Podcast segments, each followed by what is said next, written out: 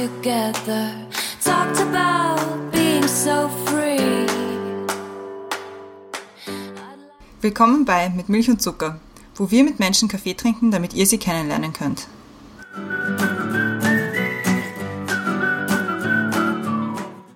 Willkommen zurück bei Mit Milch und Zucker. Neue Woche, neue Folge. Mein Name ist Christiane und im Zoom-Fenster über mir ist die Brenda. Hallo Brenda. Hallo Christiane. Und im Zoom-Fenster unter mir ist unsere heutige Gästin, von der wir jetzt, glaube ich, schon länger geredet haben. Also die Brenda und ich, wir haben privat schon länger darüber geredet, dass wir uns so freuen auf die heutige Folge. Und jetzt ist sie endlich da. Und zwar ist das heute die Pam. Hi Pam. Hi. Wir haben jetzt vorher gerade schon ein bisschen off the record geredet und die Brenda hat dann zu Recht gemeint, wir müssen jetzt auf Aufnahme klicken, weil es passiert uns sehr oft, dass wir uns dann verplaudern und dann bleibt für den Podcast nichts mehr übrig. Aber damit die Hörerinnen und Hörer wissen, mit wem sie es heute zu tun haben, werde ich dich mal kurz vorstellen. Unterbrich mich Mhm. bitte, falls ich irgendwas falsch sage. Du bist 27 und in deiner Instagram-Bio steht, du bist straight outer Mostviertel, was ich sehr lustig finde, deswegen wollte ich das erwähnt haben.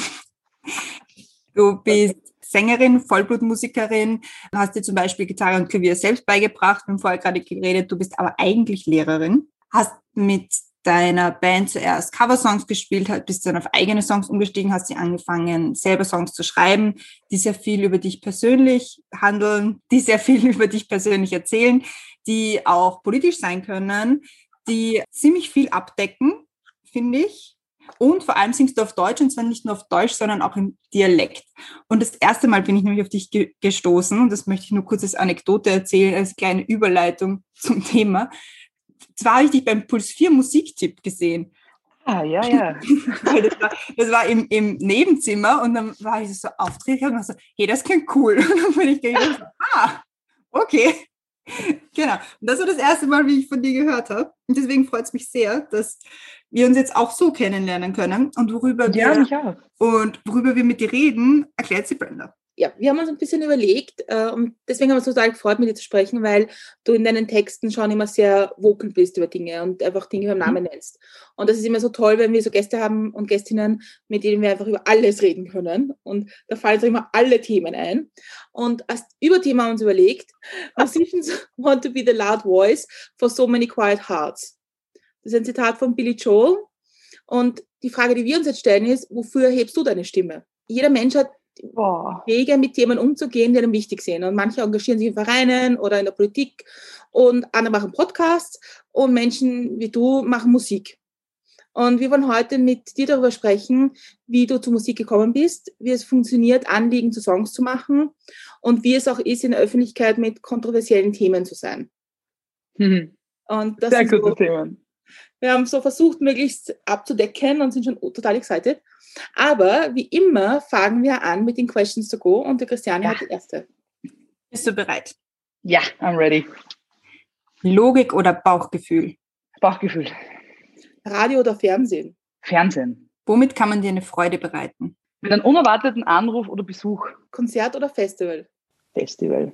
Welcher Song darf in der Playlist nicht fehlen und warum? Boah, so viele. Oh Gott.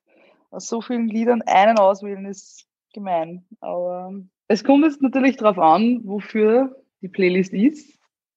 Aber es gibt halt natürlich diese Evergreens, die man hat. Und bei mir ist es wahrscheinlich nach wie vor immer noch von Turbo Bier an erster Stelle. Das ist so mein Evergreen, der immer geht und den ich mit einer ziemlichen Sicherheit eigentlich jeden Tag fast her. Das geht ja aus. Als Kind wollte ich werden. Sängerin. Immer schon. Inspiration hole ich mir durch. Das Leben. Wann und bei welcher Tätigkeit hast du das letzte Mal die Zeit vergessen? Beim Klavierspielen gestern. Danke sagen möchte ich. Meinem engsten Kreis, äh, meinen Helferlines, die immer für mich da sind, wann ich es brauche oder wann ich noch gar nicht weiß, dass ich es brauche. Und sie schon wissen, dass ich jetzt vielleicht eine Hilfe brauchen könnte. Und natürlich, ja, eigentlich allen Menschen, die mir so im Leben begegnen. Meinen Kaffee trinke ich. Schwarz.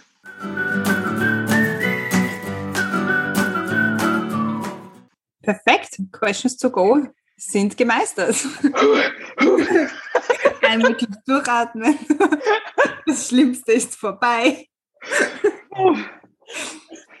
Was steht? Nein, überhaupt nicht. Aber dann kommen wir jetzt zu den leichten Fragen, wo man auch ein bisschen Zeit hat zum Nachdenken. Und zwar fangen wir mit der leichtesten überhaupt an. Was ist oder war ein guter Kaffee für dich? Und da geht es ja oft nicht nur um, wie der Kaffee geschmeckt hat, sondern wie man den getrunken hat, wo man den getrunken hat, mit wem man den getrunken hat. Gott sei Dank kehre ich zu den Glücklichen, die diesen Kaffee ganz oft erleben.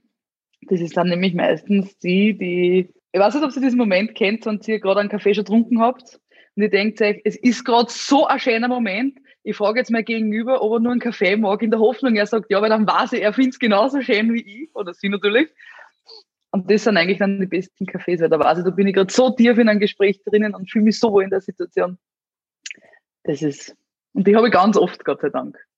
Das ist fein.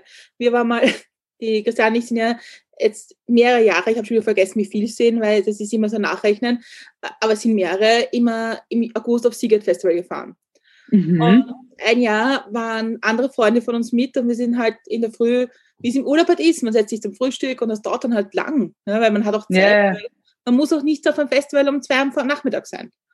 Und haben dann dort einen Kaffee nach dem anderen bestellt, bis die Kellnerin gemeint hat, ob das jetzt nicht schon reicht. Wirklich? um, ähm, na, natürlich nicht. Aber das war auch so, das war auch so perfekt einfach. Ich ja. finde, das ist die urgute Antwort. Die hatten wir noch nie. Aber es ist wirklich, das ist ein sehr unterschätzter Kaffee, der zweite Kaffee.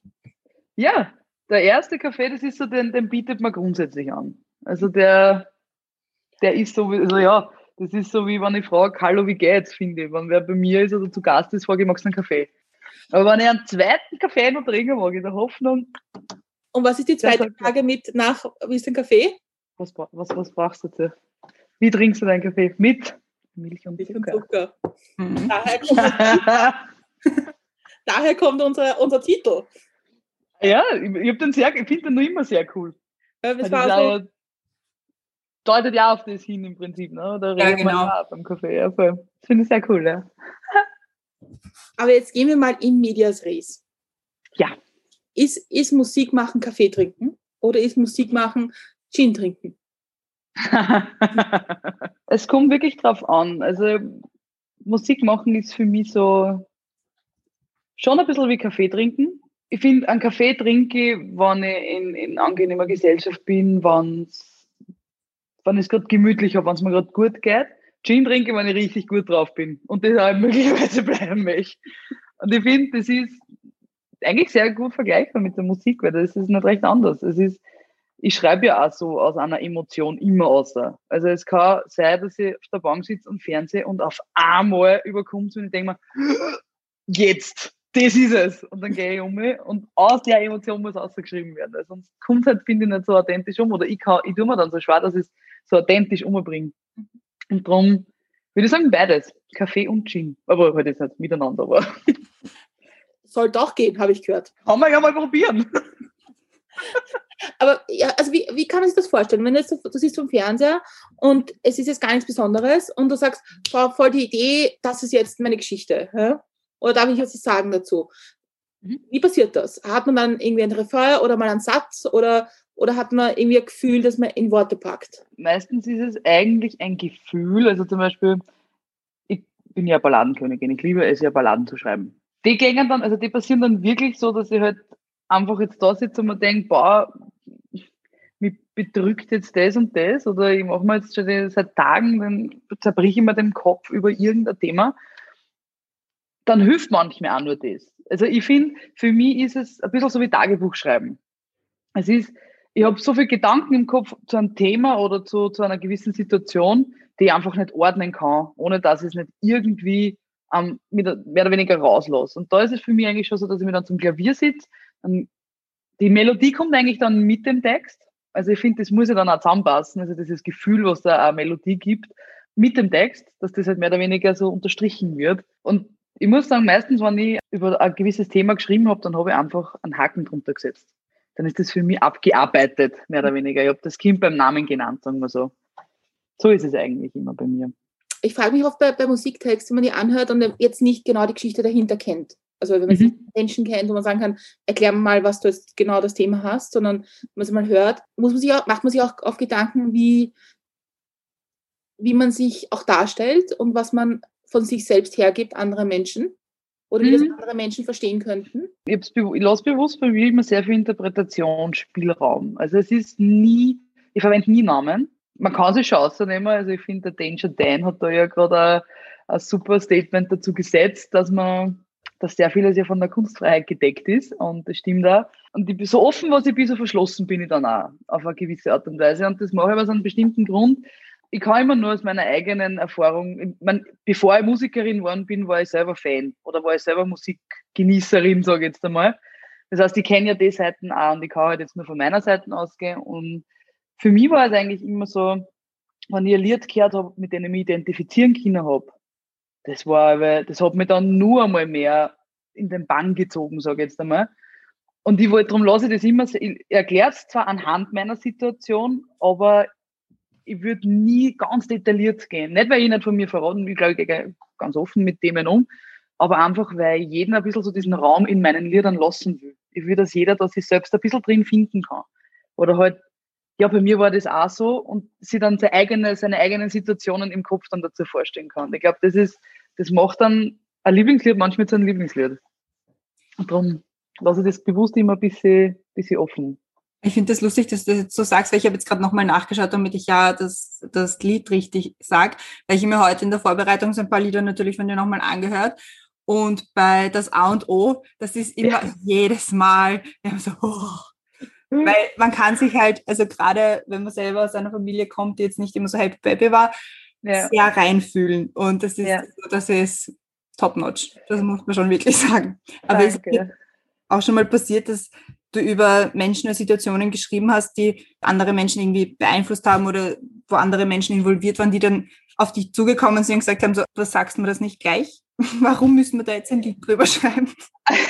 Also ich muss ganz ehrlich sagen, na, es ist tatsächlich noch keiner, ich meine, beim A und O haben meine Eltern schon gewusst, dass wahrscheinlich, dass sie da irgendwie so, äh, so Nebendarsteller sind in dem Lied. Ich versuche jetzt gerade ein Beispiel zu finden. Natürlich gibt es viele Lieder oben. Also ich habe schon ein Liebeslied oben, aber ich glaube, man traut sich das dann auch nicht ansprechen. Aber man glaubt, man weiß, man ist gemeint. Ich glaube, es wird sich nie irgendwer, also nüchtern vielleicht nicht, hergeht zu mir und sagen, hey, hast du das Lied über mich geschrieben? Erstens einmal würde ich wahrscheinlich nicht mal einfach so Ja sagen, wenn ich, ich nicht dazu bereit bin, dass ich das jetzt sage. Und es ist ja, glaube ich, auch, weiß ich nicht, ob man das selber dann wissen will, aber na, zu mir herkommen ist tatsächlich noch keiner und ich muss sagen, auf den Moment war ich, glaube ich, nicht vorbereitet. Drum, drum, das ist ein zweiter Grund, warum ich das einfach ein bisschen so offen lasse. Dass das nicht so klipp, klipp ist, ich, ich baue schon immer so ein bisschen Easter Eggs ein, wo man sich denkt, hm, derjenige konnte sich da schon angesprochen fühlen. Aber das, da musst du schon, da musst du Sherlock sein, dass du da drauf kommst. Ich bin ja ein großer Fan der, der Band Ketka und die, haben manchmal, die haben manchmal Texte, wo man ohne Erklärung nicht genau weiß, worum es da eigentlich wirklich geht. Und mal der, der Bruder von dem Sänger, der auch in der Band ist, gesagt, Mhm. es nervt halt schon, wenn man Liedtexte liest, so wie von Baloo der Bär, wo dann der Tanzbär vorkommt und man denkt sich, das hast du schon wieder ein Lied über mich geschrieben. Das reicht's aber auch. Und dann kommt irgendwie drauf, raus, dass das gar nicht über ihn ist. Aber findest du es eigentlich okay, dass man, dass man Musikerinnen und Musiker fragt, erklär mir das Lied? Ja, doch, oh ja. Also, ich habe da überhaupt gehabt, also, ich, erkläre es schon gern, weil ich ja trotzdem nur die Zügel in der Hand habe, wie viel ich wirklich jetzt äh, rauslasse oder wie viel ich wirklich erklären möchte. Es haben mich schon voll viel gefragt, ob es beim Napoleon-Komplex wirklich diesen Napoleon gegeben hat.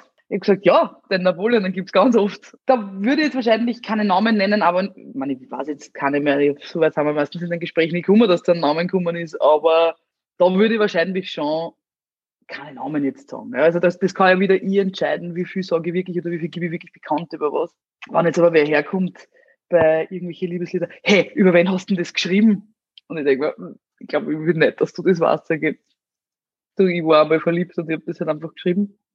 Ich würde das wahrscheinlich schon ein bisschen umgehen dann, ja. Aber grundsätzlich die Frage selber zu stellen, finde ich überhaupt nicht schlimm. Ganz im Gegenteil, ich finde, das ist ein bisschen so, da interessiert man sich ja dann dafür. Also ich glaube, das ich finde das, glaube ich, ganz nett, wenn man das auch fragt. Worüber hast du dein erstes Lied geschrieben? Mein erstes Lied. Witzigerweise war das auch über die Trennung meiner Eltern. Ja, das war damals nur auf Englisch, weil ich ja immer der felsenfesten Überzeugung war, ich werde Englischlehrerin, ich kann nicht auf Deutsch singen, das geht nicht. Und das hat damals geheißen Tell Me Why. Und das ist eigentlich, es ist sehr ähnlich, wie wenn man es übersetzen würde zu A und O. Nur finde ich, kommt es natürlich authentischer bei A und O um, wenn man mich so kennt im, im, im Reden. Also kommt es natürlich da wahrscheinlich ein bisschen authentischer um. Ist es auch der Anspruch gewesen, von Englisch auf Deutsch zu wechseln, authentischer zu sein? Also ich finde, man kann schon also ein bisschen hinter der Sprache verstecken, wenn man nicht in, in also wie in meinem Fall auf Deutsch singt. Das habe ich auch wirklich lang gemacht, dass ich da so ein bisschen halt mich so dahinter verstecken können habe und nicht das Kind so richtig beim Namen nennen können habe, weil es ja doch viele Phrasen sind. Ich, meine, ich bin ja kein Native, nicht? das heißt, ich würde viel von anderen Liedern einfach übernehmen, aber es war halt nie mehr, also so würde ich sie nie sagen. Und es war dann 2019 wirklich der Punkt, wo ich gesagt habe, ich will, ich will aber nicht mehr mich hinter irgendwas verstecken, weil ich nicht finde, dass ich mich verstecken muss. Und habe dann gesagt, aus, es wird jetzt Deutsch und es wird nicht nur Deutsch, sondern es wird vor allem in meinem Dialekt, so wie ich rede. Weil ich finde, wenn ich das jetzt in Hochdeutsch singen würde, würde sich das auch wieder ein bisschen befremdlich anhören. Also rede ich auch nicht. Also sehr selten. Ganz selten. und darum, ja. Ich finde, also für mich war da, ich finde, also der Hauptaspekt, ja, dass es für mich authentischer wirkt. Und wann war für dich der Beschluss irgendwie da, nicht Englischlehrerin sein zu wollen, sondern richtig auf, alles auf die Karte Musik zu setzen? Naja, ich bin ja immer nur Lehrerin. Also ich mache das ja immer nur. Ich finde, es ist so, es, es lässt sich so gut miteinander verbinden, der Lehrberuf mit der Musik. Und ich profitiere sehr viel, weil dadurch ich ja Musiklehrerin bin, ich mache viel, wenn man darf und nicht gerade Corona ist, äh, darf man, kann man auch für mich die Kids machen, wovon ja sehr viel lernen immer wieder. Also schon allein nicht, man vergisst, finde ich, voll viel, wenn man mal was gelernt hat, wie man am Anfang was gelernt hat. Also es ist, wird dann voll viel selbstverständlich für einen. Und in meinem Fall ist es wirklich, ich würde wahrscheinlich natürlich, also Musik ist meine absolute Leidenschaft. Und ich, ich finde halt, man sagt immer so, ich bin Lehrerin. Also für mich ist es eher, ich arbeite als Lehrerin und ich bin Musikerin so das für mich der, der, der Unterschied. Also ich würde den Zeitpunkt, den hat es gegeben, seit, gibt es den seit 20 Jahren, wo ich wahrscheinlich alles liegen und stehen lassen würde für Musik. Und damit meine Wohnort bis hin zur Arbeit, mit allem würde ich dafür wahrscheinlich stehen lassen. Dass, ja, das ist das Einzige, was halt immer so eine Konstante war. Und darum würde ich alles hergeben dafür. Aber deine Schülerinnen und Schüler müssen eigentlich total happy sein, so eine coole Musiklehrerin zu haben, weil also meine Musiklehrer waren immer ein bisschen so puh, Big Band Peppy. ja, das Gute ist, dass ich doch auch relativ jung nur bin. Somit ist unser Musikgeschmack teilweise auch sehr ähnlich. Vor allem seitdem ich ja seit dem Beginn der Pandemie ja zu der TikTok-Gemeinschaft gehöre, habe ich eigentlich gewonnen. Also da muss ich sagen, recht viel cooler wird es dann wirklich nicht mehr. Ich streng mich wirklich sehr an. Aber da gibt es natürlich, also sie kennen mir mit keine, keine Lieder kommen, was ich nicht auch kenne. Oder es, ich probiere gern viel aus mit einer oder alles, was ich halt die Musiktheorie versuche, so gut es geht, halt mit aktueller Musik zu erklären. Weil natürlich, ich meine, ja, und so Themen wie Mozart und so kommt man natürlich nicht, also das muss man machen, ist ja klar. Aber das kann man trotzdem auch cool aufbereiten. Und ist ja für mich auch viel, viel spannender dann. Ich bin ja auch jetzt nicht so die, die was sie gern vier steht und nur, so wie es halt jetzt leider ist, nur redet und sie selber gern reden hört. Ich hoffe ja auf Besserung dann kann ich wieder gescheit wirken mit den Kids. Ich habe ein bisschen gegoogelt, so wie wir das in unserer Vorbereitung immer machen, so über Musikerinnen und Musikinhalte und so Themen und auch so ein bisschen vielleicht Stereotype. Und da war schon immer wieder, dass für vor allem junge Musikerinnen mhm. die, die Musikbranche schon eine Männerdomine ist. Mhm. Und dass das schon jetzt nicht gerade die leichteste Challenge ist, als junge Musikerin in dieses Business einzusteigen. Ja. Willst du das auch so sehen? Ich habe jetzt nicht einen direkten Vergleich. Das, also es ist, ich kenne sehr wenig Musikerinnen. Wenn ich es vergleichen müsste, so wie viele Musiker ich kenne, ist es sehr wenig, also ist, ist, ist das Verhältnis sehr gering zu dem, was ich Musikerinnen kenne. Es ist schwer einzuschätzen, ob es schwieriger ist oder ob einfach ich noch nicht gut genug bin. Also ich finde schon, ich finde, dass das, was ich mache, ich stehe zu 100% hinter dem, aber ob halt einfach da vielleicht nur irgendwo was fällt oder so, was, was, was wirklich dann sagt, okay, jetzt, jetzt kommt an. Das ist schwer einzuschätzen, aber es ist, man braucht nur auf ein Festival schauen. Und das gibt es ja eh noch und nöcher, dass das viele auch schon machen, aus der Prozentteil Frauen. Und da redet man jetzt nicht nur mit natürlich ist, ist es nicht nur eine Frau als, also eine Frontfrau, sondern auch die, was halt, keine Ahnung, in der Band spielen. Und trotzdem ist es nur so wenig. Also ich weiß jetzt nicht mehr die genaue Prozente, aber ich glaube mich zu erinnern, es waren 12 Prozent einmal. Ich weiß jetzt aber auch nicht bei welchem Festival. Irgendein deutschen, aber relativ großen. Und da ist der, der Frauenanteil 12 Prozent gewesen. Und das ist eigentlich eine absolute Frechheit. Mhm. Und es ist nicht so, dass es weniger Frauen gibt, die was Musik machen. Also von dem her auf jeden Fall. Und ich merke natürlich, ich kämpfe auch dass ich spielen kann, was geht. Ich meine, es ist jetzt natürlich sowieso schwierig für alle. Das ist eh kein Thema. Aber ich finde schon, es ist als Frau ein bisschen schwieriger gehört zu werden. Was mir aber manchmal, ich habe halt dann so ein bisschen so diese Trotzreaktion mit, ja, dann aber erst recht. Dann schreie ich halt umso lauter. Eh gut wahrscheinlich, aber natürlich absolut, also für mich nicht nachvollziehbar, warum. Weil ich finde, es gibt so viele gute Musikerinnen und ich entdecke jeden Tag wieder neue, wo ich mir denke, warum, warum muss ich so danach suchen? Das gibt's nicht. Das ist viel zu gut und das ist natürlich ist, ist, ist sowas immer subjektiv, aber jetzt, wo ich nochmal so drüber rede und drüber nachdenke, doch, oh ja, es ist schon schwieriger. Ich finde schon, doch.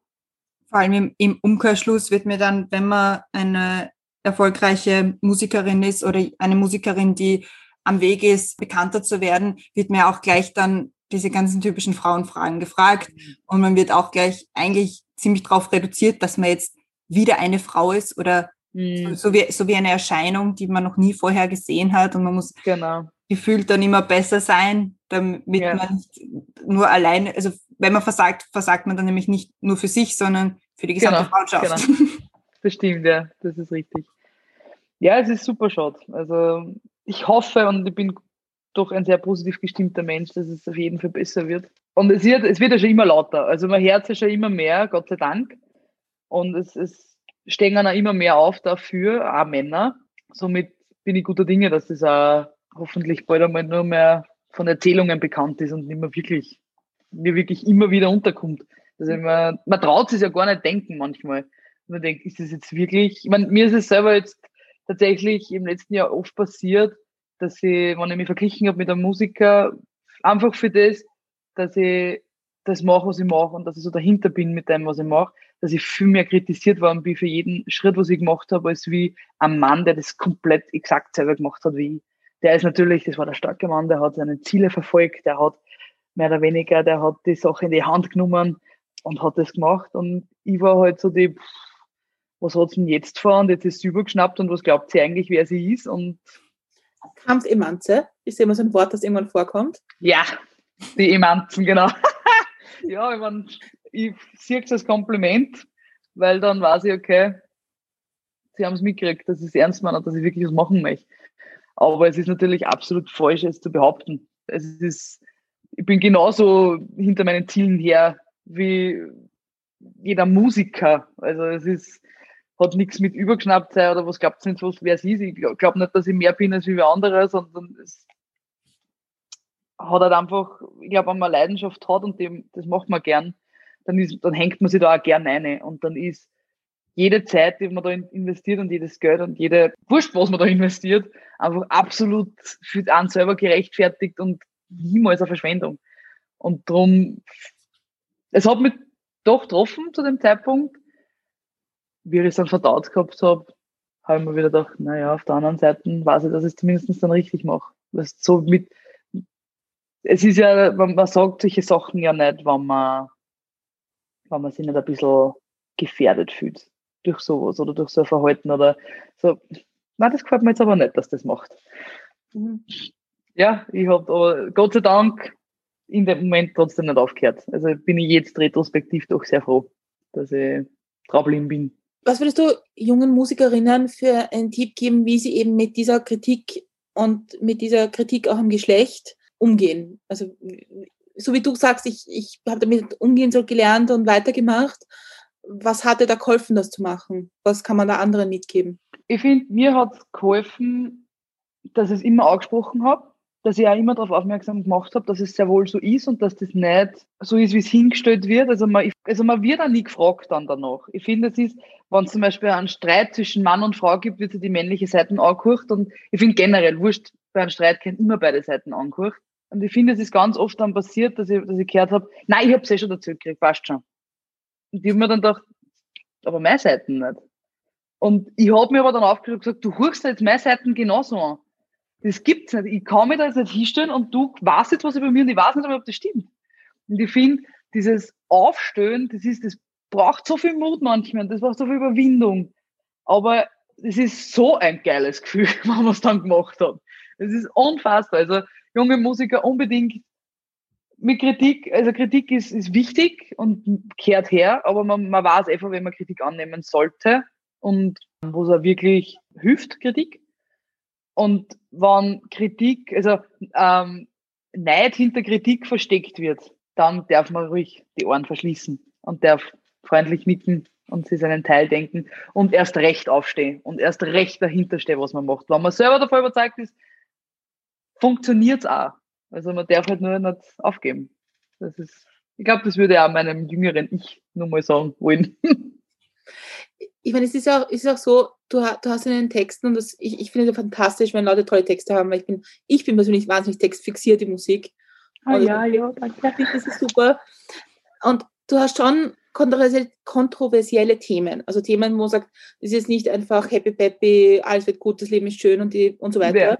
Ist es auch schwer, sich da manchmal wirklich Themen zu nähern und Themen anzusprechen, die vielleicht jetzt, mhm. man genau weiß, äh, da wird es ein Feedback geben dazu. Also ich finde, im Entstehen eines Liedes der ärgste Moment ist das erste Mal herzagen man schreibt ein Lied, das macht man meistens alleinig oder halt einen Text, wenn man jetzt nur vom Text ausgeht. Eine Melodie ist was, das kann, das mache ich ganz oft mit meinen Jungs, weil die einfach so kreative Köpfe sind und so irrsinnig talentiert, dass ich so profitiere einfach von ihrem Wissen lernen können, dass ich das, das, so weit reicht mein Horizont manchmal gar nicht. Natürlich nicht, weil ich gar nicht für drei Leute denken. Aber die Texte, das habe ich immer schon zu meinem Ding gemacht, da ich gesagt habe, das glaubt man sonst keiner. Also ich würde wahrscheinlich nie ein Lied singen, was wer anderer für mich geschrieben hätte. Also war ich nicht mit dran gearbeitet habe, zusammen ein Lied schreiben ist was anderes natürlich, aber so wirklich einen vorgefertigten Text, das muss schon genau meinen Nerv treffen. Also das, da muss ich schon meine Hand, also meine Unterschrift drunter hinsetzen können. Und es ist der Moment, dass du das, das erste Mal herzagst, weil es für mich halt auch so pers unglaublich persönliche Themen sind, wo ich weiß, denen Leute, was du das erste sagst, sind meistens sogar die Leute, die es betrifft. Also das ist wirklich, das ist nur schlimmer, als ich war wahrscheinlich, wie ich das erste Mal von der Bühne gestanden bin. Also das ist Nervosität, das ist sehr ähnlich. So richtig, dass du so innerlich unruhig wirst und drei Minuten können auf einmal so unfassbar lang sein. Aber das ist gleichzeitig so ein schöner Moment. Also auf den freue ich mich jetzt mal wieder aufs Neiche. Also es ist schon, es ist auch schwierig, über solche Themen manchmal so selber sich hinsetzen. Das ist ja, du reißt ja selber manchmal immer wieder Wunden auf ein bisschen. Wobei zum Beispiel das erste Album, was ich geschrieben, also was wir da jetzt eben gemacht haben, da sind so viele Themen drauf. Ey, wie du sagst, das ist, das ist so bunt eigentlich von den Themen. Das hat sich einfach jetzt echt in der letzten Zeit einmal angestaut. Und ich habe gesagt, Alter, das muss jetzt einmal alles außer. Alles in zwölf Lieder eine. Und bitteschön. Ich hab drum, drum heißt das, das Album ja Pam. Also das haben wir ja self-titled lassen, weil wir gesagt haben, das ist es ich habe immer gesagt, wenn du was wissen wollt, mir hört euch meine Lieder Ich, ehrlicher wird's nicht mehr oder ehrlicher geht's eigentlich nicht mehr. Da ist, steht alles drin. Es ist schon sehr schwierig. Vor allem dieser Moment eben des, des Herzeigens. Aber ist der zweite schwere Moment dann, wenn man auf einer Bühne steht und das Lied das erste Mal singt und wartet auf diese, diese wahrscheinlich Sekunde an Reaktion, die vom Publikum kommt? Oh ja. Ich bin ja so die klassische, ich habe die Augen immer zu, wenn ich so langsame Lieder singe manchmal mache ich es aber dann bewusst und nicht dran denken, mache ich es dann auf und ich sehe halt dann einfach, du siehst ja dann, ich mag diese kleinen Shows so, also wo wirklich auch gar nicht viel Leute zeigen und jetzt rein vom Räumlichen her, weil du wirklich die unmittelbare Reaktion siehst. Nicht die verdaute, nicht die reflektierte, die was du nachher zu dir sagen, weil sie darüber nachgedacht haben, sondern wirklich, wenn du das vom Gesicht ablesen kannst. Ich werde es nie vergessen, ich glaube, das war sogar das erste Mal, wo ich mit, also wo ich wirklich mit Pam auf der Bühne gestanden bin, wo ich ein Mädel in relativ weit hinten, aber also die ist gar nicht vorgestanden, die hat auch kein Fan sein können, weil es uns ja zu, zu, dem Zeitpunkt noch gegeben hat. Und die hat sich echt die Augen rausgekehrt. Und ich habe mir gedacht, ich meine, du hast das Lied jetzt nicht einmal vorher auch können, das passiert mir halt, wenn ich auf einem Konzert bin und ich habe ein Lieblingslied von einem Sänger oder von einer Sängerin und die spielt das endlich, da rühre ich die Augen aus. Aber die muss das ja in dem Moment das erste, also kann das nur in dem Moment das erste Mal gehört haben. Ich habe gedacht, boah, ich habe deinen Nerv gerade so arg getroffen, dass ich in dem Moment sogar den Text kurz vergessen habe. Weil, ich selber so nicht gewusst habe, dass das überhaupt passieren kann. Da habe ich aber gewusst, das, ist, das, das löst so ein ganz, ganz eigenes Gefühl aus. Das, das ist so ein bisschen der Nährboden. Wenn's, in so, so, so Perioden, wie es jetzt gerade ist, wo du das Gefühl nicht kriegst, dann nährt dich das schon sehr, was du weißt, okay, für das machst du das dann doch wieder, dass du das Gefühl nur einmal wieder haben kannst. Und das ist schon echt extrem schön. Vermisse es. Also ich finde es total schön, wenn du es erzählst, weil ich, ich könnte mir nichts Schlimmeres vorstellen, auf einer Bühne stehen zu müssen. Aber ich finde, das hat sich auch entwickelt. Ja, Ich bin am Anfang auch, ich glaube, das erste Jahr, wenn ich keinen Mikroständer gehabt hätte, war ich tot umgefallen. Also der Mikroständer hat mir mein Leben gerettet, weil ich mich drauf festklammert habe. Und jetzt da bin ich froh, wenn ich nicht über meine Musiker drüber falle, weil ich stehe meistens auch in die Leute drinnen und das macht einfach so Spaß.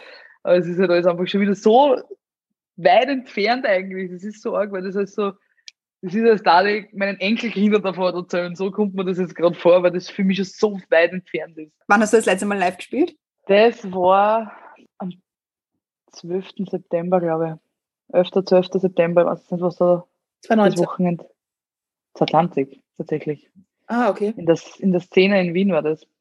Da war kurz dieser Sommer, wo es kurz gegangen ist, wirklich ganz, ganz kurz eigentlich. Aber da war es auch schon, was, da war das schon mit der Maskenpflicht und sie dürfen alle nur, es waren auch nur ganz wenig Leute, aber es war echt eine der, der coolsten, coolsten Auftritte eigentlich. Das hat mir echt taugt. Es war sehr emotional, weil ich gewusst habe, also man hat schon gemerkt von den Medien die Tage davor, okay, es schaut wieder nicht sehr gut aus, bitte geht es sich überhaupt nur aus. Und dann ist es sich Gott sei Dank nur ausgegangen, aber fällt trotzdem. Es ist zwar jetzt nicht so lange her wie bei manchen anderen, die was wirklich 2020 gar nichts gespielt haben. Da wo wirklich 2019 das letzte Konzert war, also das konnte ich mir gerade überhaupt nicht vorstellen. Ähm, aber es ist trotzdem hart. Es, ist, es geht dann schon sehr ab. Ich glaube, das ist, wird ja auch oft vergessen und das wird ja auch in den Medien oft vergessen, dass Musikerinnen und Musiker und Künstlerinnen und Künstler, dass für die ja gar nichts geht im letzten Jahr. Und, Mhm.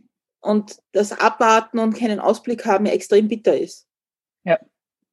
Und Absolut. Das, das hatte keinen Raum. Ich meine, dieses, wir haben eh schon öfters darüber gesprochen mit anderen auch, dieses Wohnzimmerkonzerte und Zoom-Konzerte und so. Das, ich glaube, das waren wir alle relativ schnell durch damit. Hm. Ja, ja. Irgendwann einmal war es halt dann genug mit den Wohnzimmerkonzerten. Dann hast du das Wohnzimmer für jeden kennt. Es war am Anfang, finde ich, eine super Idee und es war echt cool. Aber es ist irgendwann dann einmal genug gewesen. Und es ist, es ist zwar super Werbung gewesen und ich habe auch ein Online-Konzert habe ich auch gehabt. Und das war auch wirklich cool, aber ich meine, von dem ernährst du dich jetzt auch nicht. Mhm. Und von dem, da holst du dich vor allem auch nicht. Ich meine, ich habe das, das große Privileg, dass ich Gott sei Dank mich jetzt noch nicht von der Musik alleine da halten muss, weil ich Gott sei Dank Lehrerin auch noch bin. Aber pff, die Sorge jetzt nur dazu haben, Mhm. also Hut ab von manchen Musikern, dass sie da wirklich dann überhaupt manchmal nur diesen, diesen Ehrgeiz, diesen, diese, diese Energie nur aufbringen können, dass sie sich hier sitzen, obwohl die die Sorgen wahrscheinlich wirklich erschlagen momentan, weil es ja mit jedem Tag schlimmer wird, weil es schon so lang dauert. Und weil ich kein Ausblick auf Besserung ist. Genau, du hast ja keine Ahnung, das kann jetzt nur ein Jahr gehen. Man weiß es ja nicht. Wollen wir es mal nicht verschreien. Bitte nicht. Oh Gott, das war so furchtbar. Nein. Also die Christiane und ich haben für zwei Killers-Konzerte Ko- Karten 2022, die wir Ja. ursprünglich schon für 2020 hatten. Da haben wir eine App runtergeladen, ohne Werbung zu machen, wo man Konzertkarten kaufen kann. We all know what I'm talking about.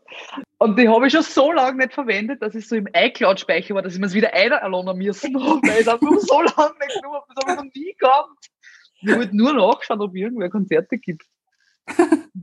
Aber leider nein. Ich wollte mir nämlich tatsächlich, in die, was ich mir jetzt über die Pandemie sehr verliebt habe, sind My Ugly Clementine. Ich liebe sie heiß. Boah!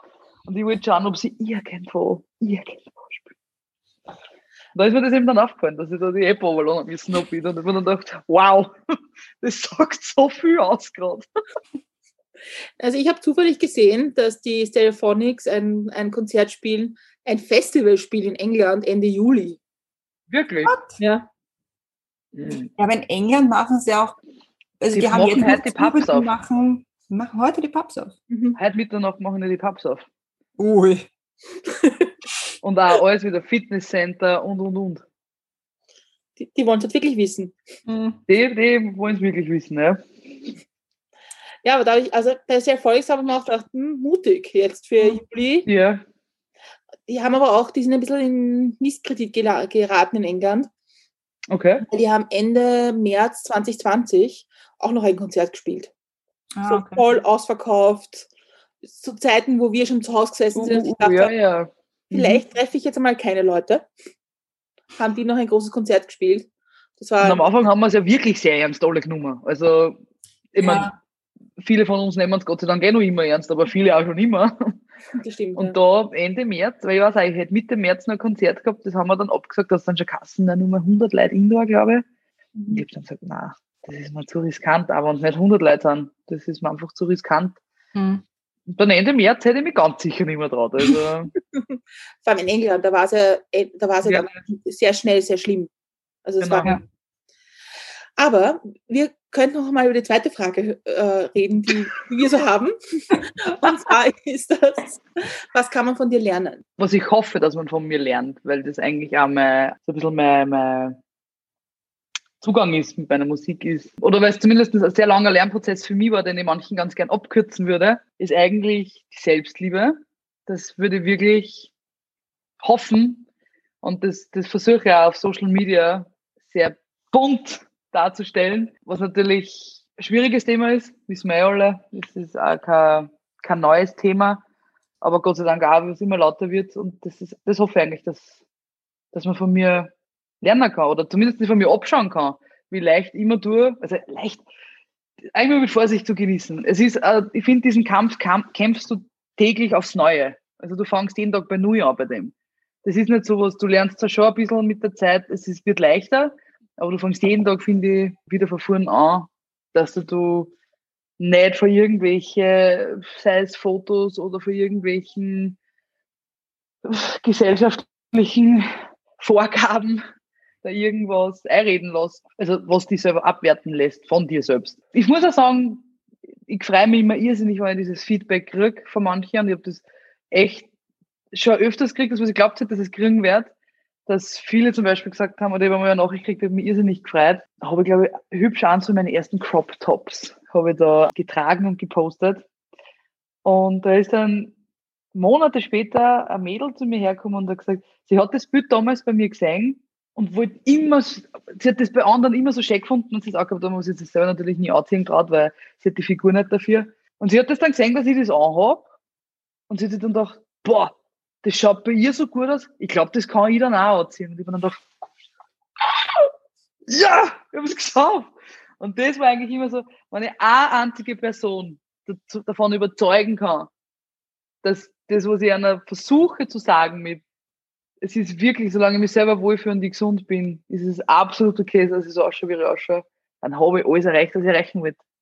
Und wie man das gesagt hat, ich hab wirklich, ich hab eigentlich ein bisschen geweint da, weil ich mich so gefreut habe. Aber Freu Freudentränen, weil ich mir echt gedacht habe, das ist ein schönes Gefühl, wenn man wenn von dem überzeugen kann, weil ich weiß, dass es echt hart ist, sich selbst davon zu überzeugen. Hast du selber gesagt, das ist irgendwie ein, ein Prozess, den man jeden Tag aufs Neue startet. Und ist ja bei dir wahrscheinlich auch nicht so von, bist ja nicht auch einmal aufgewacht und sich, ha, ab heute finde ich mich super cool.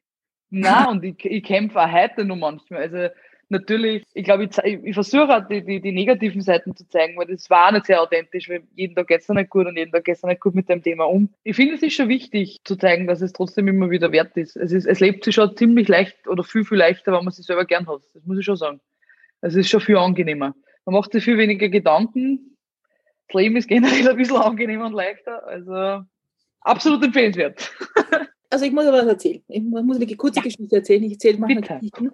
Also wir haben uns jetzt, wir kennen uns, wir haben uns ein paar Mal gesehen, also zwischen Tür und Angel, würde ich mal sagen. Aber ich habe dich am, im Anfang schon ein bisschen einschüchternd gefunden. Weil ich finde, so selbstbewusste Personen nicht einschüchtern in Form von ängstlich, sondern, also das, da denkt man sich schon so, wow, wie cool eigentlich. Und ich finde das irgendwie total cool, weil, weil, weil auch, auch wie, du, wie du Musik machst und wie du zur Musik stehst und wie du einfach auch offen auf Menschen zugehst, finde ich schon, dass man das wahnsinnig von dir lernen kann. Ma. Na, jetzt habe ich wieder diesen Moment. Oh, wie schön, danke, oh Gott. ja, eh, es ist, es, eh noch nicht, so- also ich renne eher noch nicht so lange. Ich muss ganz ehrlich sagen, ich habe gestern erst wieder über diesen, diesen Moment nachgedacht. Äh, damals war für mich so ein bisschen der Triggerpunkt die Adele, weil ich war bis zur Adele, also das war das Album 25, das ist rausgekommen 2015. Das habe ich mir damals gekauft und da habe ich wirklich, also bin ich diesen Adele-Wahn, also komplett, also pff, ich habe sie geliebt, bis heute noch. Und bis zur Adele war ich ja der felsenfesten Überzeugung, bevor ich nicht abgenommen habe, boah, ich gar nicht dran denken, dass ich ernsthaft Musik mache. Das kann man nur, wenn man dünn ist. Und das war aber damals so ein Gedanke, der war ganz normal für mich. Also da habe ich mir, das war nicht irgendwie, wo man denkt, pff, warum soll das so sein? Oder das habe ich nie hinterfragt. Jetzt natürlich denke ich mir, oh mein Gott, wenn ich das einfach schon früher angefangen hätte oder das mehr oder weniger, man, damals war die Zeit halt einfach nicht so, man, es ist furchtbar, zwischen 2000 und 2010 sich in der Mode wieder zu finden, wo ich mit, mit einer Figur wie sie habe. Alter, das ist furchtbar.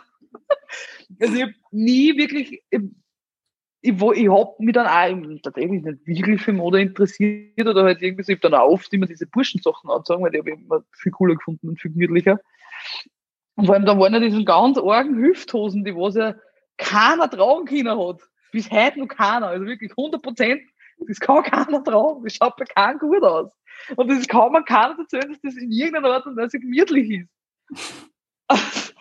Und dann ist die Adele gekommen und ich habe mir dann gedacht, hm, vielleicht geht das doch. Und da habe ich dann angefangen. 2015 habe ich das dann, und 2016 habe ich dann meine erste Band gehabt. Da habe ich dann gedacht, ja, das geht ja funktioniert ja ganz gut. Wenn wir schon beim Lernen sind, wir haben irgendwie deine Geschichte von hinten aufgerollt und haben mich ja eigentlich noch gar nicht diese klassischen Fragen gestellt. So, wie bist du zur Musik gekommen? Wird das angefangen? äh, was hat deine Familie dazu gesagt? Haben die irgendwann gesagt, sag mal, hat es dich eigentlich, lernen wir als Kind? Äh, so, die, die Klassiker. Also, sollen wir das auch mal abhandeln, dass wir den Weg dorthin auch mal mitbekommen? Ja, der war ziemlich cool eigentlich. Ich bin ja aus dem Städten, da gibt es äh, die Stadthalle und da gibt es ein Restaurant drinnen und das haben damals meine Großeltern geführt und ich war halt Ferien und da gibt es immer diese Sommermusicals. Ich war immer schon ein Kind, das was viel Beschäftigung braucht hat. Und mir war halt super langweilig, weil meine Eltern natürlich auch gearbeitet haben. Und ich bin dann immer so ein bisschen in diesen Theatersaal hineingeschlichen und bin dann damals auf die Sandra Pires getroffen.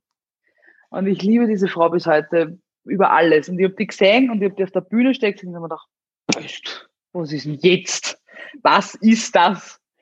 Und sie ist ja mit Abstand wahrscheinlich, die, die Frau besteht zu 100% aus Zucker. Also da ganz sicher, das ist mit Abstand der liebste Mensch, den ich jemals getroffen habe. Und die hat echt damals um mich schon so angenommen. Und ich habe dann die CD von ihr gekriegt von meiner Mama, aber kein Wort Englisch damals natürlich noch gesprochen und habe das halt irgendwie versucht, aber zu schreiben, meine eigenen Liedertexte, weil das hat mir alles nichts geholfen, weil ich lesen auch nicht können. Ich habe nur ein paar Wortlaute von mir geben können und die habe ich halt dann auch noch niedergeschrieben. Und so habe ich dann eigentlich angefangen und ich habe echt, ich bin auf vielen ihrer Konzerte gewesen und habe immer gesagt, das möchte ich auch mal machen. Darum also, habe ich gewusst, ich wollte, also der erste Berufswunsch von mir war immer Sängerin. Dann irgendwann einmal Krankenschwester. Das hat natürlich einmal auch sein müssen. Aber äh, meine Eltern waren der große Unterstützer eigentlich. Also ich hab's, ich bin generell auch, ich mache mir gerne Sachen mit mir selber aus und ich probiere Sachen halt auch eher für, für mich alleine. Bin schon, schon ein Teamplayer, aber alles, was mit Lernen betrifft, mache ich ganz gerne mal alleine. Ich war, wie gesagt, ein Kind, das ich sehr gern beschäftigt beschäftigt worden ist und meine Mutter hat mir alles ausprobieren lassen, von Reiten bis Tennis spielen, bis Ballett, bis, nein, alles. Alles habe ich ausprobiert und alles, überall hat es mir alles gekauft und dann hat es mich nicht mehr interessiert. So, und dann bin ich natürlich einmal gekommen, Mama, ich würde voll gern Gitarre lernen. Und sie hat gesagt, na Kind, das kannst du mich gern haben. Jetzt ist genug gesagt, jetzt haben wir alles da. Du hast so viele Möglichkeiten, Gitarre geht nicht. Meine Mutter hat aber eine Gitarre gehabt, die hat gesagt, da, wenn du Gitarre lernen willst, nimm dir die Gitarre und spiel. Ich habe mir gedacht, okay, und habe mir dann hingesetzt und habe mir da mit dem Internet damals schon die Akkorde angeschaut und habe halt da wirklich so Strom einmal immer so drüber und habe gewusst, oh, das hört sich ja noch was an. Und ja, so ist es dann, hat sich das dann aufgebaut. Also ich habe das eigentlich immer sehr genossen, wenn ich mir das selber beibringen habe Kinder, weil ich dann in mein Tempo machen Kinder habe zu der Zeit, wann ich dazu bereit war. Also ich habe das immer sehr äh, hinterfragt mit so, ich habe Gitarrstunde am Mittwoch um 6. Was ist, wenn ich am Mittwoch um 6 nicht in der Stimmung bin, dass ich jetzt Gitarre spiele? Dann ist diese Stunde sowas von umsonst eine verlorene Zeit. Wann sitze ich mich dann hin, wann ich jetzt finde, dass das jetzt eine gute Idee ist. Aber da bin ich wahrscheinlich auch ein bisschen schwierig einfach gewesen für meine Mama. Ja, aber so hat es dann, meine Mama hat mich dann schon sehr unterstützt, hat mir dann auch, ähm, also sie hat viel aushalten müssen, wir haben dann in einer Wohnung miteinander gewohnt. Wie bei allem ist mir am Anfang nicht so gut. Das hat sich auch sicher nicht gut angehört. Ja, heute doch schon. Heute wird schon. Und gab es irgendwann die Momente, wo deine, deine Mutter dir gesagt hat, also das mit der Musik ist eh nett, aber mach was Gescheites? Ich meine, ich bin ja ein sehr sicherheitsliebender Mensch. Also für mich war das immer klar, okay, ich hätte ja rein theoretisch auch Musik studieren können. Also einfach wirklich nur Musik oder mein Instrument oder, oder Gesang einfach studieren können. Mir war das aber immer ein bisschen, es war so, so risky Business. Das habe ich mir dann doch nicht traut. Und habe dann gedacht, na okay, was kommt am, am nächsten nur zu dem zu, was, ich, was mir taugt? Und ich habe dann gewusst, okay, ich höre mich gern selber reden, also das muss schon als Lehrer auch. Das, das ist schon auch natürlich nicht äh, und schlecht. Und vor allem halt eben Englisch und Musik war für mich damals, das ist Hand in Hand gegangen. Und habe das halt dann gewusst, okay, das ist ein, ein, super Beruf, der macht mir Spaß. Ähm, es ist ein super, also nicht nur jetzt vom, vom Gefallen her, sondern auch so ein super Beruf. Und ich kann nebenbei locker noch immer meine Musik machen und brauche aber nie so diese Existenzängste einfach haben, weil ich halt mit dem Lehrberuf da, glaube ich, ganz gut dabei bin. Und darum hat meine Mutter eigentlich, ist ja das immer sehr der Sportblind, dass sie da so Sorgen, also sie Sorgen machen hätte müssen, dass ich vielleicht jetzt irgendwie da leichtsinnig gewesen war. Also da war ich eh viel zu angstlos. Gott sei Dank. Singen selber muss man ja auch irgendwo, ich meine, sicher hat man, man kann schon Talent dafür haben, und ich bin mir sicher, dass du das Talent dafür hast. Also da gibt es durchaus, das kann man schon hören, dass du das kannst. Aber man muss sich ja trotzdem irgendwie üben, weiterbilden, schauen, dass man das jetzt nicht irgendwie vergeudet oder muss man auch immer mal weitermachen. Wie viel Disziplin brauchst du da? Oder weil deine Mama hat ja sicher auch schon mitbekommen, so, ja, das, das klingt schon gut, wenn du singst. Also das ist, mach das nur. Ja, ja. Ich meine, ich glaube, das meiste habe ich im Auto gelernt, weil da ist halt echt der einzige Raum, wo die keiner hört. Also mit dem Führerschein ist es bergauf gegangen, muss ich sagen. Also da habe ich dann viel gelernt, also diese, diese Mehrstimmigkeit oder so, weil da kannst du halt viel ausprobieren, da kannst du laut singen, das ist wurscht, und vorher so gerne im Auto. Ähm, darum macht Pendeln für mich jetzt, ist kein Problem. Da habe ich viel Zeit zum Üben.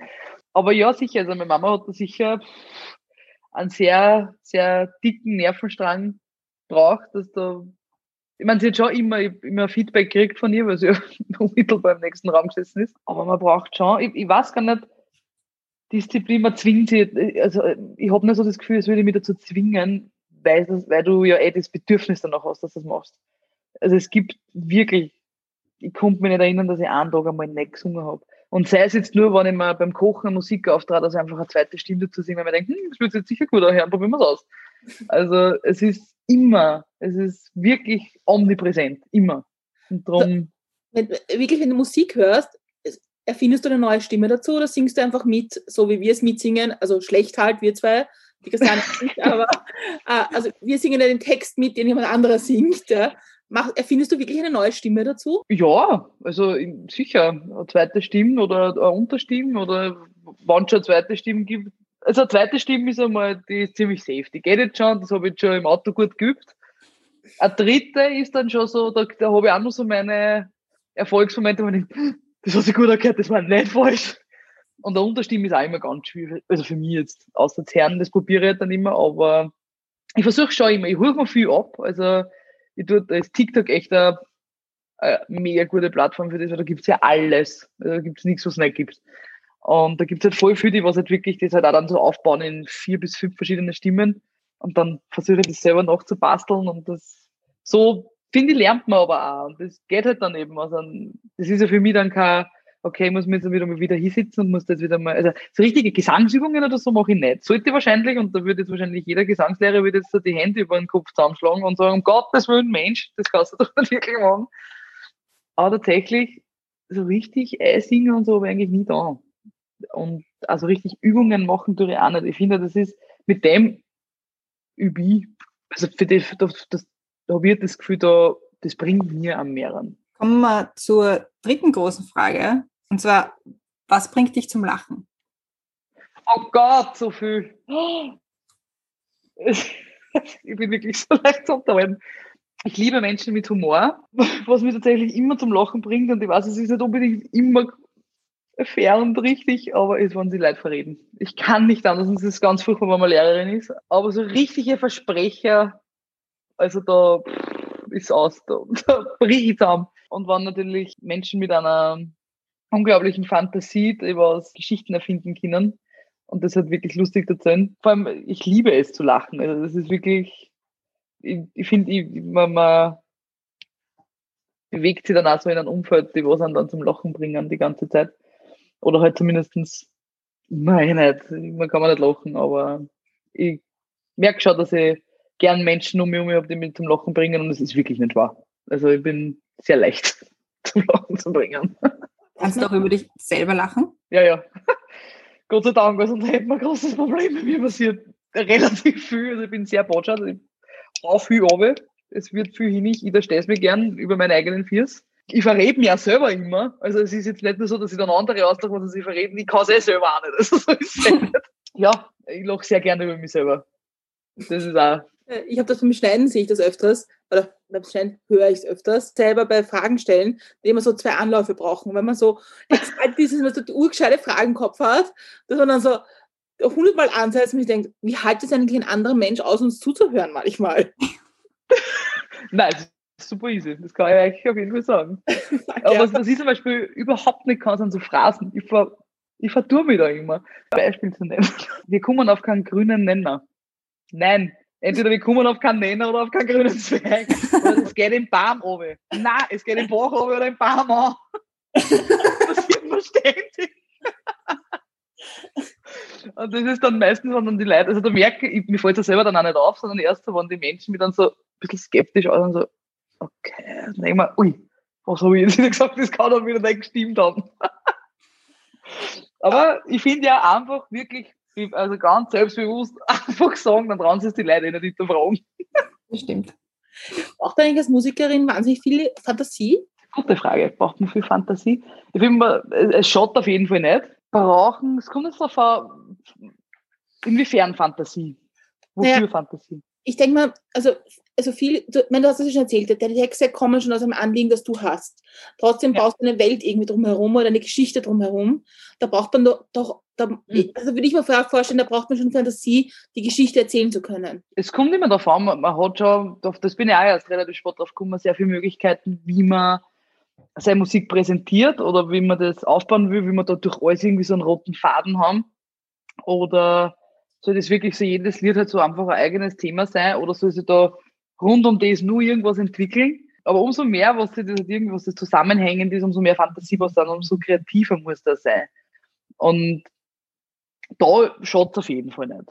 Aber so, ich glaube, die Fantasie hast du eh automatisch, wenn du Musiker oder Musikerin bist, weil es in deinem Kopf eh dauernd, also ich glaube, Fantasie haben kann man auch trainieren. Aber ich finde schon, dass ein gewisses Maß an Fantasie in jedem steckt und es jeder halt einfach nur seinen Bereich finden muss, wo er das ausleben kann. Wo er seine persönliche Vorgabe von Fantasie oder seine persönliche Ansichten, was Fantasie ist, ist ja für jeden was anderes. So glaube ich das. Aber ja, es schaut auf jeden Fall nicht. Fantasie haben ist immer gut. Und ich habe noch eine musikrelevante Frage, die mir persönlich sehr wichtig ist. Christiane, weißt du, was kommt? Ich sicher, ja. Und zwar, wie stehst du zum Thema Setlisten? Ich wusste es. Zum Thema was? Setlisten. Setlisten. Selber jetzt schreiben oder? Ja, überhaupt. Also, ich kann es ein bisschen ausführen, meine Frage. Mhm. ich mag Bands nicht, die ihre Setlist nicht im Griff haben. Weil ich finde, auch die Reihenfolge, in der man Musik präsentiert, da meine ich jetzt gar nicht, dass die Lieder zusammenpassen müssen, aber sie können, die Reihenfolge kann eine Geschichte erzählen. Und ich mag das nicht, also das ist meine persönliche Ansicht, wenn die Geschichte nicht erzählt wird, die man erzählen könnte. Ja, da bin ich komplett bei dir. Es ist jedes Mal, also ganz am Anfang habe ich das wirklich ganz penibelst genau niedergeschrieben. Also da hat er wirklich, da hat es für mich zwischen jedem Lied ein Bindeglied geben müssen, warum das jetzt nach dem kommt.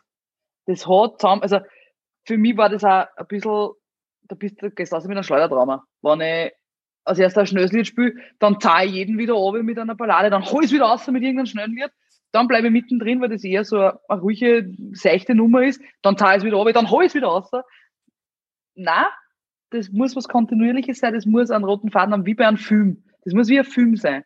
Du hast einen Einstieg, einen langsamen, dass, du- dass du reinkommst und dann in der Mitte geht's ab wie nix. Dann hast am Ende nur mal kurz das Drama und ganz zum Schluss hast du nur mal das, warum du den Film nur mal anschauen willst. So muss das sein für mich. Und so versuche ich zumindest die Setlisten immer auch. Aber da habe ich, wie gesagt, meine Jungs sind da auch sehr, sehr begabt und wissen da manchmal echt, also haben wirklich gute Tipps, warum das jetzt dann nach dem kommen soll. Ich richte mich natürlich eher natürlich nach dem Textlichen, aber sie können dann natürlich sagen, ja, aber da war, wir haben es dann auch gemacht, dass teilweise zwei Lieder in einem sind, also dass die dann in einem übergängen. Und das finde ich ja extrem geil. Also wenn, erstens einmal, wenn du mir Raum gibst zum Reden, höre ich ja nicht mehr auf. Also ich will ja manchmal dann auch ein bisschen zum möchte gern Stand-Up-Comedian auf der Bühne, wo ich dann schon mal hinten merke, wenn sie in Einzähler wieder einspielen, okay, jetzt habe ich zu lang geredet, jetzt hören wir wieder auf. Ja, es ist, aber also dann bin ich bei dir, Setlisten sind schon wichtig. Also einfach so frei von der Leber spielen, das wird, glaube ich, rein von musikalischen für mich nicht gehen. Ähm, also ja, voll. Also ich, ich habe auch die immer genau, also kriegt jeder seine Setlist und da steht alles oben, wie alles Wichtige. Bin schon ein bisschen ein Ordnungsfreak dann auch in meinem Chaos. Also ich habe eine Anleitung für mein Chaos, sagen wir so. I feel you. Ähm, ich, da ist nämlich meine, meine Geschichte immer dazu. Vor vielen, vielen Jahren war am Siget, waren R.E.M. am Siget. Das war eines ihrer letzten Konzerte, Ja. sie haben. Und es war ein Tag, an dem während ihres Konzertes eine teilweise Mondfinsternis war. Mhm. Ja, und sie haben weder in den ganzen Setlist nicht, noch bei der Mondfinsternis, die in ihrem Konzert war, das Lied Männer on the Moon gespielt. Und das finde ich Wie ein Land. schon, oder? Und da ist, eine. Band, da verliert eine Band total bei mir, weil ich mir denke, also das muss einfach sein. Ja. Ich meine, man findet, man passt sich dann schon auch ein bisschen an. Und da braucht man, glaube ich, ein bisschen ein Gespür. Wir haben zum Beispiel einmal in, das war schon 2019 noch, als Vorband von Turbobier gespielt. Ich meine, da brauche ich jetzt meine Balladen nicht auspacken. Also das ist jetzt wahrscheinlich dann nicht das Publikum, wo ich jetzt einmal meinen Herzschmerz präsentiere und meine verletzliche Seite sage. Das wird, das wird das Publikum jetzt nicht, glaube ich, so gut annehmen. Also da muss ich das schon anpassen. Und wenn ich dann vor allem nur räumlich also das irgendwie anpassen konnte, ich überlege gerade, ob irgendwer wird halt das was. Ich meine, wenn ich zum Beispiel, keine Ahnung, ich das ist ein ganz banales Beispiel, aber es ist irgendein ein super schöner, äh, das Konzerthaus in Wien zum Beispiel, das ist so super schön und da ist so viel Gold drinnen und dann spielen wir Lied Gold nicht. Mhm. Das ist, da, da schieße ich mir doch selber ins Knie. Ja. Also das, das stimmt schon, ja, da hast recht. Vollkommen richtig, ja. Ja, da bin ich, doch- also Setlist, da bin ich, da bin ich, ja, da bin ich sehr, bin ich sehr pingelig in meiner Welt. Ja, Aber ist es als Vorband nicht total schwierig, dass man vor einem Publikum spielt, äh, wo sich die Leute das, die Band nicht ausgesucht haben? ich, ich finde schon, es ist schwieriger, glaube die Menschen, die Menschen zu motivieren. Also nicht zu motivieren, motiviert kommen sie ja schon, aber von sich selbst zu überzeugen. Also natürlich, und da nehme ich mich selber nicht aus, die Vorband ist meistens nur so die, die, die Zeit, wo du nutzt, wo du schnell was zum Trinken holst oder wo du dich selber noch ein bisschen preparest also für das wirkliche Konzert. Also ich glaube, man muss sich schon wesentlich mehr anstrengen, vor allem eben, wie du richtig sagst, die Leute kommen jetzt nicht unbedingt wegen dir. Aber ich finde, das sind halt wirklich die hart gewonnenen Fans, wenn du die dann überzeugst. Also die hast du dann wirklich. Natürlich ist es bei einem Konzert, das was, wo du selber der Headliner bist, da kommen die Leute, die wissen, was sie hören von dir, die wissen, die mögen das, was sie hören. Da ist die Arbeit schon getan, da präsentierst du deine Arbeit nur mehr. Und ich finde, da muss das halt wirklich nur mal, ganz- das ist, das ist schon ein bisschen schwieriger, ja, das stimmt. Aber es ist dabei ganz gut gelungen, muss ich sagen. Also, wir waren jetzt doch schon einige, auch bei verschiedensten, also auch vom, vom, vom Genre her verschieden. Wie gesagt, ey, man passt sich halt dann ein bisschen an oder man weiß eh dann, was man spielen kann. Dann funktioniert das eigentlich schon ganz gut. Ich mag Vorbands eigentlich immer ganz gern, weil ich mir scha ich, ich- also sobald man weiß, wer Vorband ist, schaue ich mir dann auch immer an, okay, was machen die so? Gibt es da irgendein Lied, was, ich mir, was mir irgendwie gefällt? Und dann komme ich manchmal so arg, also bei mir geht das auch irrsinnig schnell, wenn ich ein Lied finde, das mir gefällt, dann höre ich das hundertmal und dann Ja. von vorne, von hinten durch überhaupt. Und dann freue ich mich bei der Vorband genauso, als wäre es die echte Band. Also ich finde das immer sehr schön. Außerdem finde Ja. ich, ich finde es auch immer so, mir, ich, mir tut das so weh, wenn dann äh, die Vorband spielt und die haut sich da halt rein und die hat ihre Gaude und die Leute stehen da und einfach schauen sie an, so richtig mit dem Blick so, interessiert mich eigentlich Nüsse, was ihr da macht. Geht Ja. Das, das finde ich so ist schon hart, ja. Da macht man schon ein bisschen ein dickes Fell manchmal, ja, Ja. das stimmt. Aber ich finde, da muss ich, da muss ich echt ein bisschen auch schimpfen über das österreichische Publikum. Manchmal. Weil ich finde, das, also im Vergleich, im internationalen Vergleich, finde ich das österreichische Publikum manchmal extrem unhöflich. Also Ja. weil ich finde es auch bei, bei großen Bands, die, die, die Gasani am Gasmeter gesehen haben und was vielleicht neu ist oder was die Leute Mhm. nicht kennen und Leute fangen einfach in normaler Lautstärke zum Reden an. Und ich denke, Mhm. also jetzt reden wir woanders hin. Und das finde ich extrem unhöflich. Ja. Ich kann mich noch erinnern, ich war auf einem Ed Sheeran, was heißt, ich war auf einem Ed Sheeran Konzert, ich war auf allen Ed Sheeran Konzerten, die was in Österreich und rund um Österreich gegeben hat. Und das war im Ernst-Happel-Stadion und ich bin extra weiter hinten gestanden, weil ich gewusst habe, ich zug jetzt vollkommen aus. Also ich spring da jetzt um und um und ich lebe da jetzt äh, eineinhalb Stunden in meiner Welt und, das ist eineinhalb Stunden, äh, zweieinhalb, glaube ich, gespielt.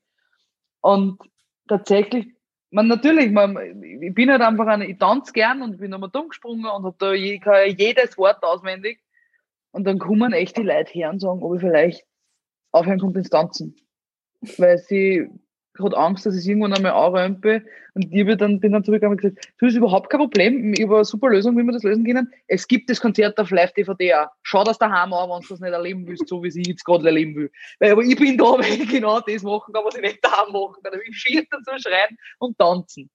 Und das habe ich echt arg gefunden. Das passiert mir, ich war in England auch auf einem Konzert, die sind da viel, die nehmen das viel mehr an und das, die sind da Mhm. viel mehr dabei und, und du hast da wirklich, ich meine, ich habe es jetzt dabei nur von der einen Seite gesehen und zwar aus der Publikumsseite, aber einfach, ich finde, da habe ich es eh besser gesehen.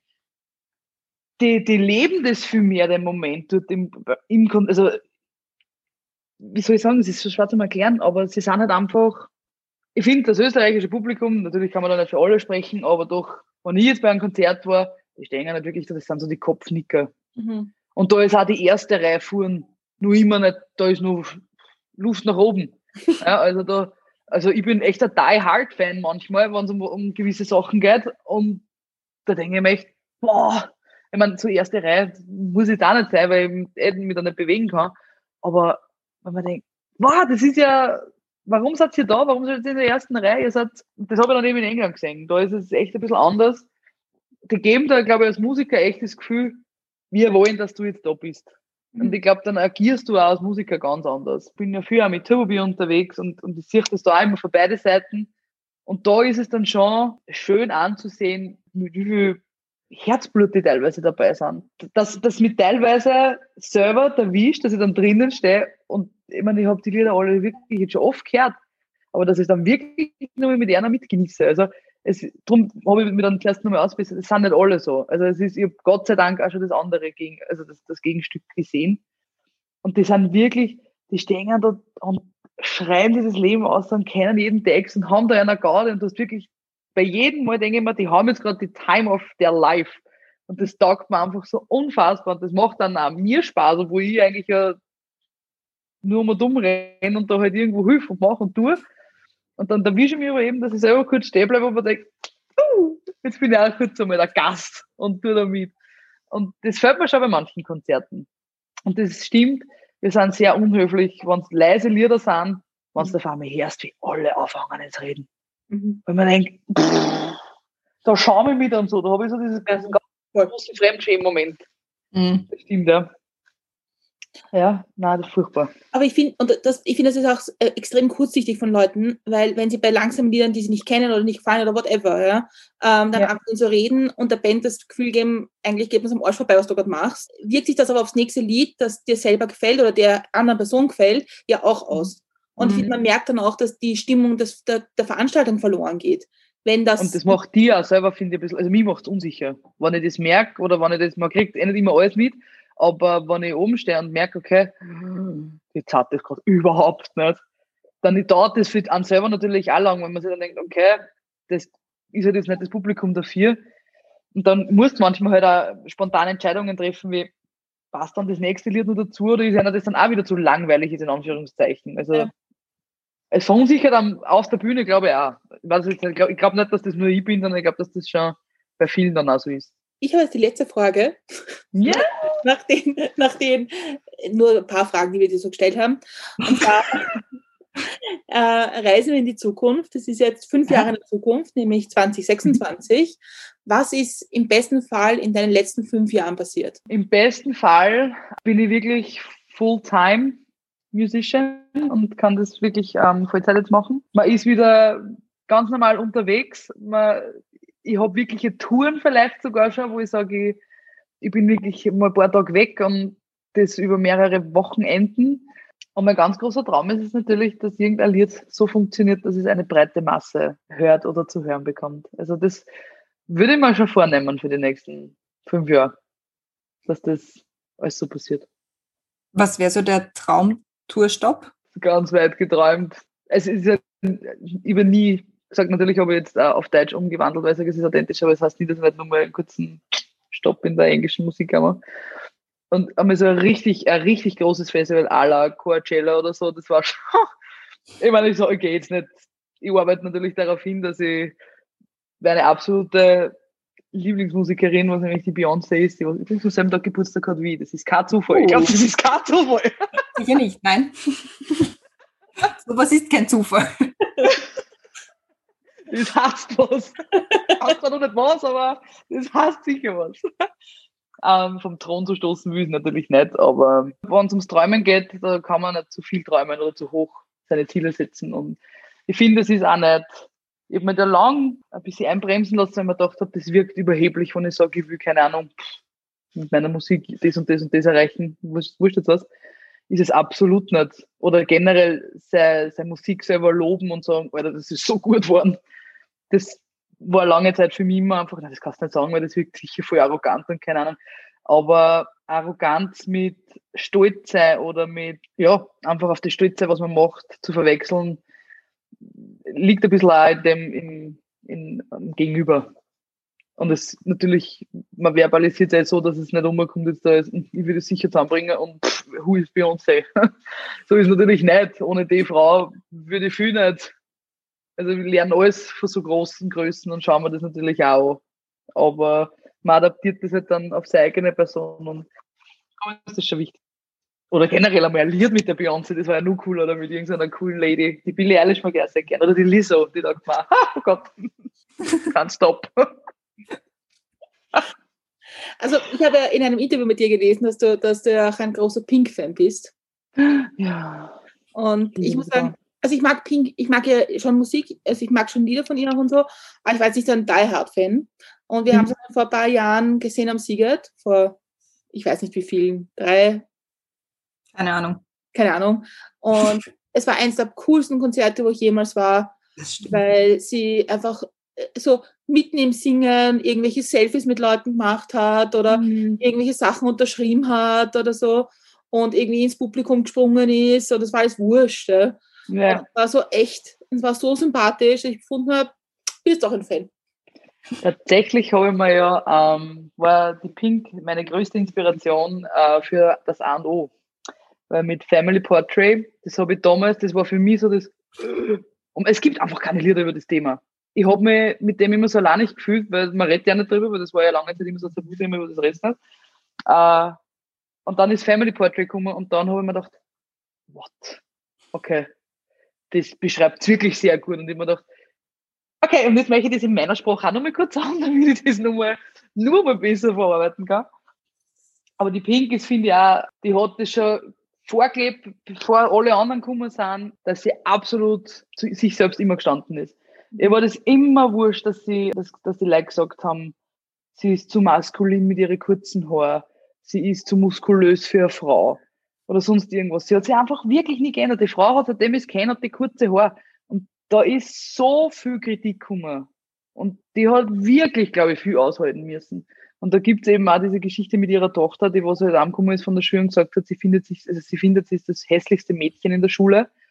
Und sie hat wirklich, sie hingesetzt hat und mit ihr das so schön ausdiskutiert hat, das hat glaube ich, was war das, den Michael Jackson Award oder irgendwie sowas, hat da entgegengenommen und hat das gesagt, da merke ich doch, boah, stimmt. Und das finde ich, habe ich fast ein bisschen ein schlechtes Gewissen gehabt, dass ich, das, dass ich sie da für, dies, für das nie am Radar gehabt hat, die was uns das eigentlich schon so lange vorlebt. Mhm. Und das eigentlich auch wirklich gut macht. Und ich meine, die macht ja, das ist ja halber die Zirkusshow, was die macht. Das ist ja Wahnsinn. Die, mit den Seile und keine Ahnung, ich meine, Ja. bei 30 Sekunden habe ich 25 Orten gefunden, wie mich ich schwer verletzen konnte. Das ist ein Wahnsinn, diese Frau. Wirklich. Ich habe noch eine Ja. Gastfrage zu das A und O, die Caro. Ja. Die Caro, die ich finde jetzt, ich muss es nochmal sagen, jetzt, wo, ich eine, wo sie eine Gastfrage hat, muss sie auch als Gästin zu uns kommen. Stimmt, ja. Caro, also Caro, das ist Deal. Die Caro hat mich, wie ich erzählt habe, dass, wir dich als Gästin im Podcast haben, war sie so, oh mein Gott, ich habe dich schon cool gefunden, bis bevor sie jemand gekannt hat. Und äh, sie hat gesagt, sie, sie, ihre Gastfrage ist zum das A und O, dass sie immer das Gefühl gehabt hat, dass in dem Lied darum geht, dass jemand stirbt. Interessant. Sehr interessant. Na, gestorben ist keiner. Wobei natürlich ein Draht beziehungsweise eine Beziehung ja stirbt. Also es ist, es ist, äh, eine Trennung ist ja auch nichts anderes manchmal. Es, es, es stirbt so einfach was. Und ob das jetzt eine Freundschaft ist oder, ich meine, natürlich ist der Tod nun mal ganz was anderes. Aber es ist eine sehr ähnliche Trauer, finde ich. Und, aber stir tatsächlich stirbt keiner. Vielleicht für einen selbst ein bisschen. Aber weil man so, es kommt ja nicht von irgendwo, du bist gestorben für mich, wenn man sich wirklich nicht mehr versteht mit wem. Das kommt ja nicht von irgendwo. Ich meine, ich habe mit beiden Eltern jetzt einen, einen, einen super guten Kontakt noch. Also da jetzt auch nicht so, aber natürlich sehr interessant. Ich bin jetzt selber, muss jetzt selber nachdenken, ob mit den Textpassagen, dass das echt manchmal so ein bisschen passen würde. Ja, voll. Echt gut. Aber nein, es ist in dem Sinne niemand gestorben, war nicht für einen selbst. Sagen wir so.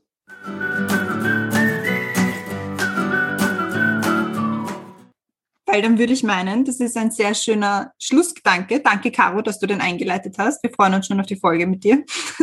Ja, Damit sind wir am Schluss, wo wir nur mehr fragen, wo findet man dich? Wo kann man dir zuhören? Abgesehen davon, dass wir deine Sachen bei uns in der Story natürlich teilen werden. Wo finden die Leute dich? Ja, äh, eigentlich auf allen möglichen sozialen Netzwerken, die man haben sollte und muss. Von Facebook über Instagram, YouTube natürlich. Da gibt's mehrere Kanäle von Pogus Empire begonnen. Also da findet man die ganzen Musikvideos.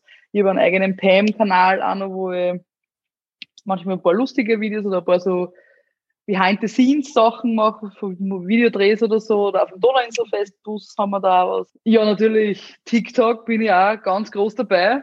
Das ist so meine App, so ein bisschen sich selbst lustig machen über sich selbst eben.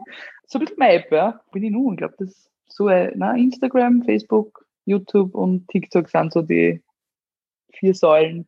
Und ja, hoffentlich bald wieder auf, neben, vor der Bühne. Also alles rund um eine Bühne, was es halt so gibt. Dann danke ich dir für das tolle Gespräch. Es war echt, echt cool. Und ich, ich, meine, ich liebe es, über Musik zu reden. Ich finde, wir reden alle viel Ja, zu viel über Musik.